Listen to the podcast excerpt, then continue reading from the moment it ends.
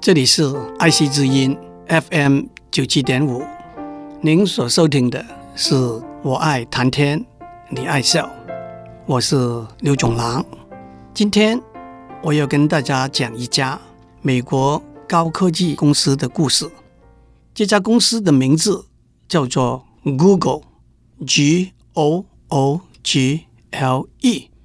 当然，当我一提到 Google，大家都知道。这家公司差不多是每个人都用过它最有名的软体 Google，在网络上寻找资料，在网络上寻找资料的软体也叫做搜寻引擎 （Search Engine）。除了 Google 之外，还有 Yahoo、微软、Microsoft 的 MSN Search 和中国的。百度，不过在市场占有率上面，Google 还是遥遥领先，差不多超过百分之五十。其实，Google 也已经变成一个常用的动词了。我们会说：“我要知道明天曼谷的天气，在曼谷找一个旅馆，找几家好的餐馆，让我赶快上网 Google 一下。”有时我们还会说，又给朋友 Google 了，也就是说，别人在网络上把您的身家底细、几十年以前写的博士论文、最近在什么地方做过什么学术演讲的资讯，全通过 Google 这个软体找出来了。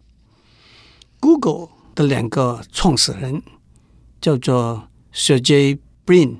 跟 Larry Page，Sergey Brin 在 University of Maryland，Larry Page 在 University of Michigan 念完大学，都去了 Stanford University 的资讯系，在那边念博士学位。在一九九六年，他们开始一起研究怎么样在网络上很有效率的搜寻资料。一九九八年，他们在 Stanford University 休学，正式成立 Google 这个公司。六年之后，那就是二零零四年，Google 的股票上市。二零零五年，Google 的营运收入是六十亿美金。目前，Google 在股票市场上的价值差不多是。一千三百亿美金，比雅虎要多，比麦当劳要多，比美国很大的、历史很久的通用汽车 （General Motors） 还要多很多。虽然 Microsoft 还是比较多，有 Google 的两倍以上。让我们先从科技的背景讲起。从一九五零年开始，电脑科技不断的迅速发展，计算的速度到达一秒钟可以做一兆次的加减乘除。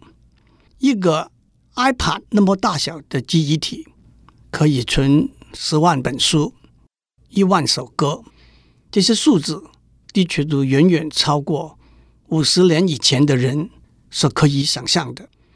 在一九五零年代，那是电脑刚刚开始发展的时候，电脑是独立运作的。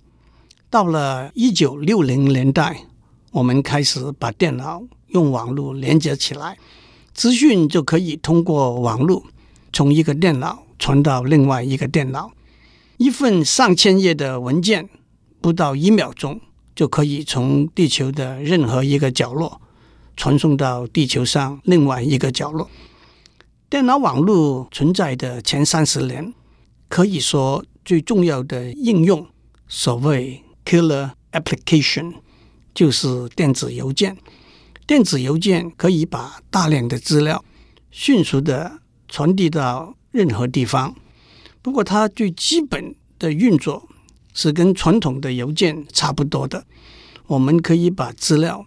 送到对方的电子邮箱里头，顶多也只能够把我们的资料库打开，让别人到我们的资料库提取资料。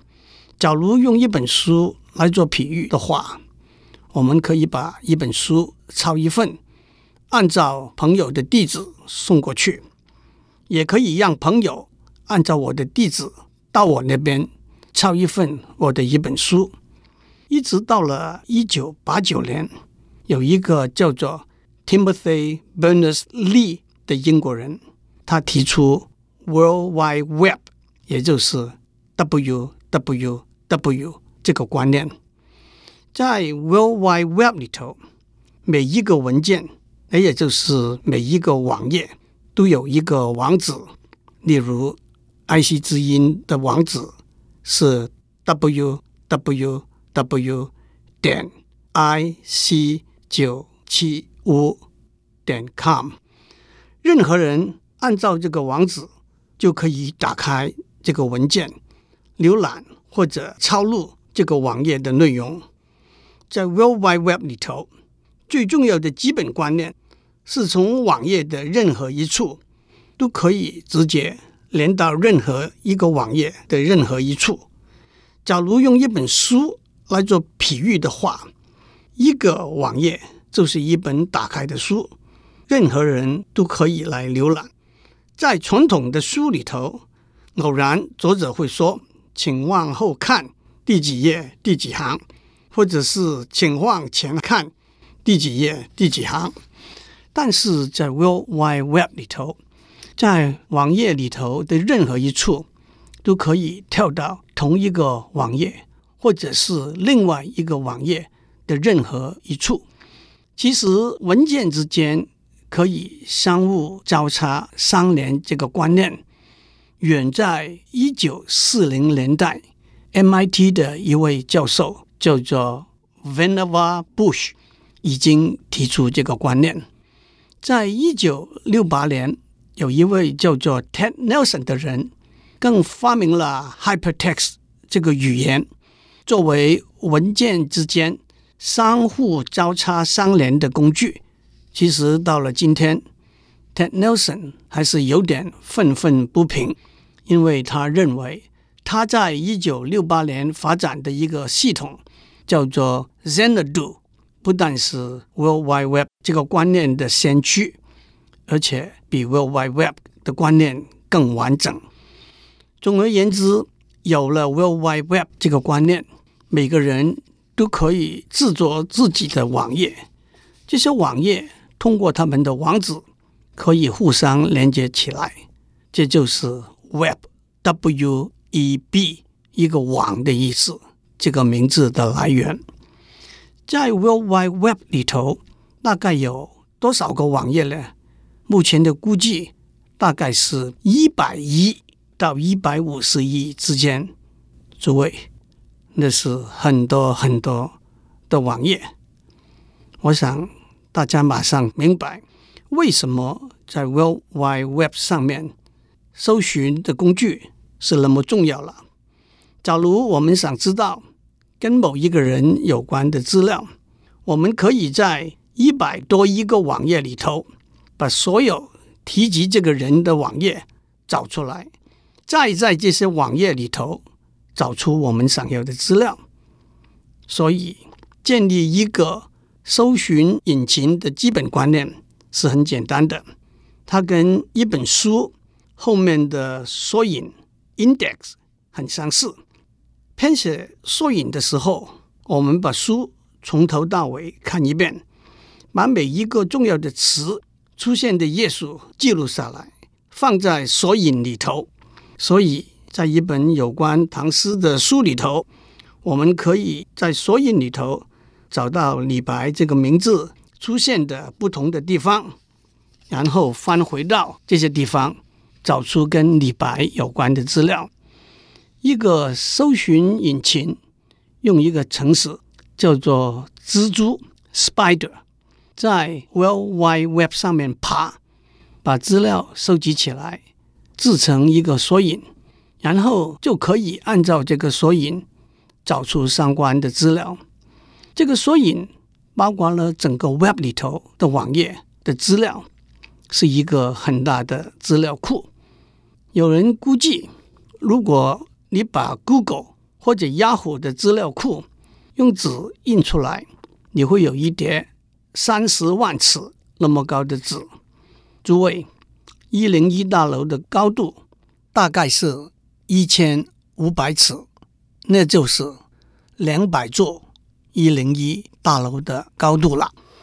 但是，搜寻引擎不但要在一秒钟之内把相关的网页找出来，一个更重要的挑战是，通常你会在索引里头找到十万到一百万个有关的网页。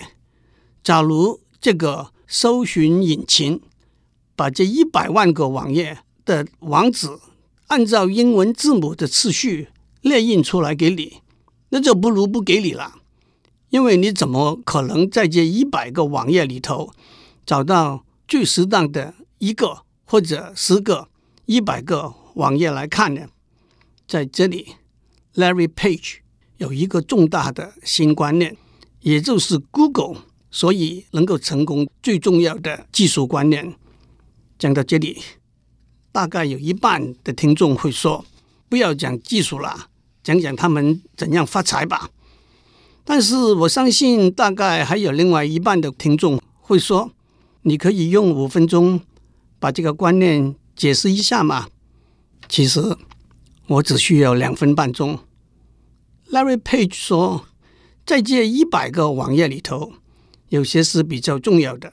换句话说，他们的内容跟你要搜寻的项目的关系是比较密切的，有些是比较不重要的。所以他设计了一个办法，把以每一个网页的重要性，也叫做权重 （weight） 算出来，然后按照权重把这些网页一一排列出来。至于怎么算这个权重呢？那就是 Google 很大的秘密。他用几百个变数、很复杂的方程式来算。不过，这个演算的最基本的想法是：假如一个网页有许多别的网页都指向它，那就是用网址连起来的意思。这个网页的权重会加大。同时，假如一个网页有一个权重很大的网页指向它，那这个网页的权重也会加大。Larry Page 的发明申请了专利。这个专利的名字就叫做 PageRank（P-A-G-E-R-A-N-K）。其实这是一个很自然的观念。譬如说，在政治圈子里头，一个受到很多人请吃饭的人，或者一个受到圈子里头一位重量级的人请吃饭的人，这个人一定是。在圈子里头的一个重量级人物，在 World Wide Web 里头，虽然有很多的网页，但是他们相互交叉相连的关系，就是 Larry Page 用来排列搜寻的结果的最基本观念。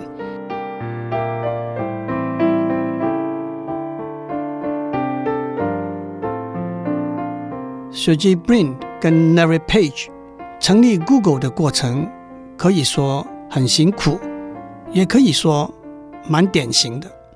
首先，因为他们原始的研究工作是在 Stanford University 做的，所以专利是属于学校的，然后再由学校授权给他们的公司来使用。他们曾经尝试把他们的技术。转移给几个最大的搜寻引擎的公司，包括 Alta Vista 和 Yahoo，都被拒绝了。但是 Yahoo 的两个创始人之一 David Filo 虽然拒绝了他们，却鼓励他们从 Stanford University 休学，专心推动他们的公司。大家都知道，Yahoo 的两个创始人。David Filo 跟 Jerry Yang 杨致远都是从 Stanford University 休学下来的研究生。在一九九八年的秋天，Sergey Brin 跟 Larry Page 从 Stanford University 休学，手上拿到的是一个风险投资者的一张十万美金的支票。一年之后，Google 已经有了相当的成果，得到两千五百万的风险投资，也可以说在财务上站稳了脚。但是，虽然 Google 有一个很好的搜寻引擎，你怎么样用它来赚钱呢？一个很明显的答案是，使用者按照使用的次数或者时间来付费。按照传统的资本主义经济学来看，这是自然和必然的。但是二三十年下来，电脑族群已经形成了一种在网络上什么都是免费的心态。电子邮件就是一个例子。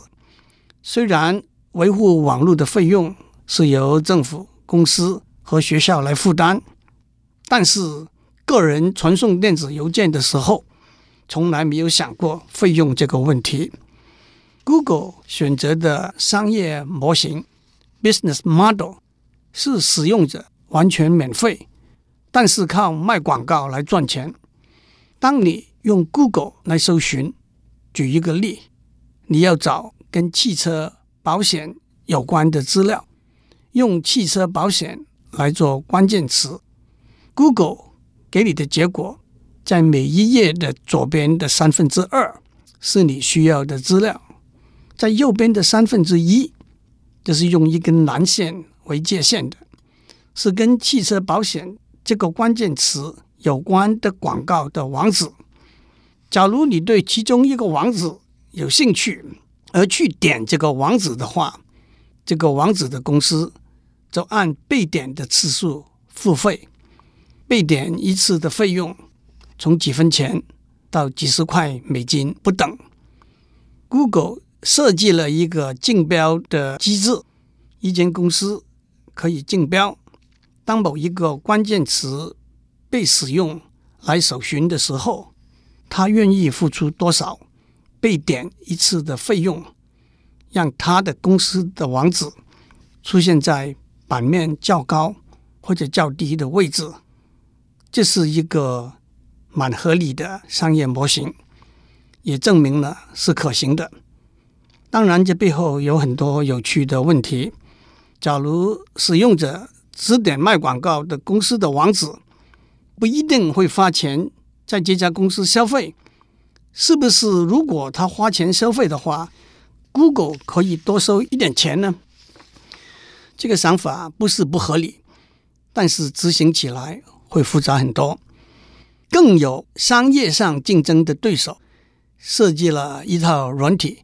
专门去点别人的网址，浪费别人的钱，增加别人的成本。也有，当一个用户用一家公司的名字来做搜寻的关键词的时候，这家公司商业上竞争的对手也花了钱，让他的网址在旁边出现。这些都是有趣和重要的技术、法律和道德的问题。当我们使用搜寻引擎和电子邮件的时候，很多个人隐私的问题都会浮现出来。让我举一个很简单的例子：假如一个人在情人节前几天上网搜寻餐馆的资料、送给女性的礼物的资料，小偷可以断定，在情人节那天的晚上。他会外出，狗仔队会派人在餐馆附近盯梢等等。当 Google 跟 Yahoo 一样提供免费的电子邮件服务的时候，Google 想出了一个点子：按照一个电子邮件的内容，他们会附上有关的广告资料。例如像上面所说，假如一个人用电子邮件邀请他的女朋友共进晚餐，Google 就自动的在电子邮件上面附上跟餐馆、礼品店、花店有关的广告。当然，这个点子引起了相当大的争议，因为这个涉及电子邮件里头别人隐私的资料。但是，Google 也可以说，电子邮件本来就像明信片一样，大家都可以看得到的。最近有几个例子，跟 Yahoo 和 Google 都有关的，涉及把个人电邮的资料转交给政府，和让政府阻挡、过滤网上搜索的结果等等。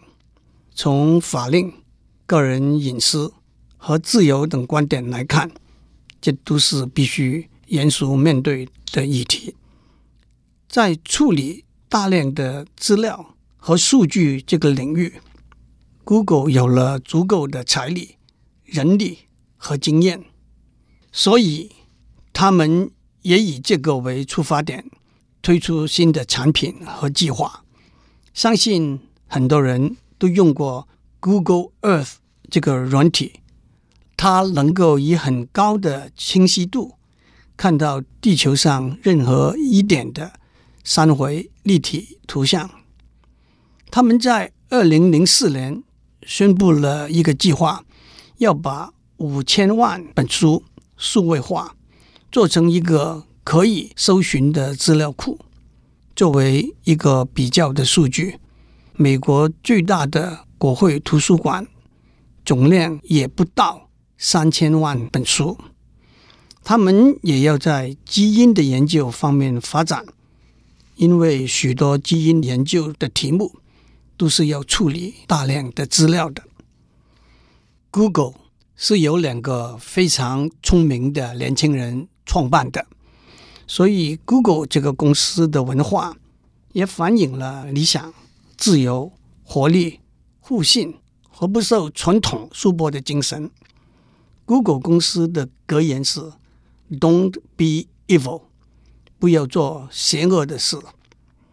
Google 不会接受他们认为不恰当的广告，包括黄色的刊物、香烟、烈酒、枪支、不合法的药、网上的赌博等等。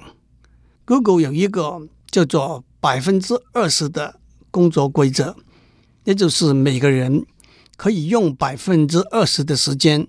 做他自己觉得有意义、有价值的工作。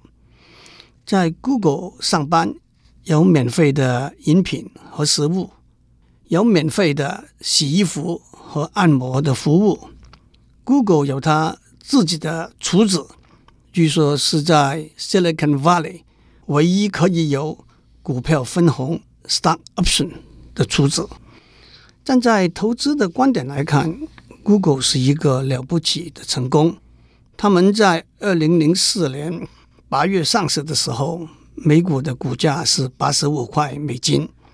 到了二零零六年的四月，股价到达四百五十块美金左右。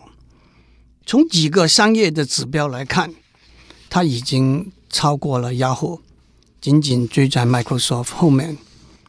Google 一广告。作为唯一的收入的商业模式，会怎样继续往前走？怎样应变？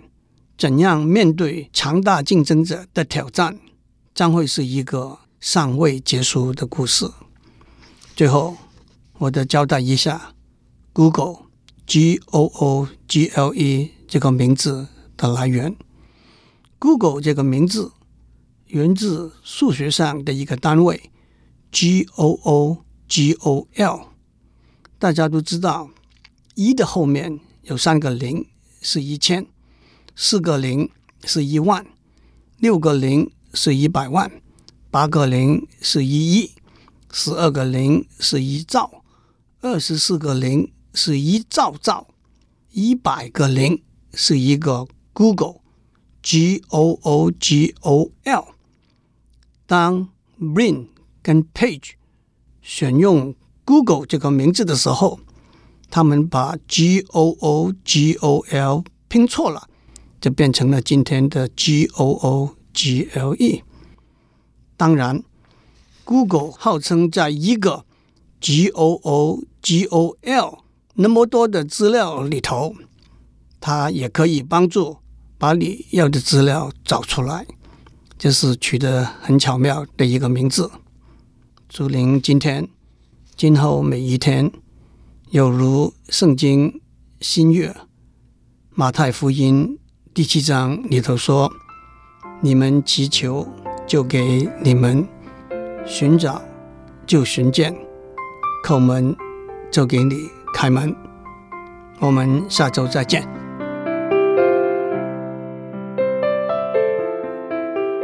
以上内容由台达电子文教基金会赞助播出。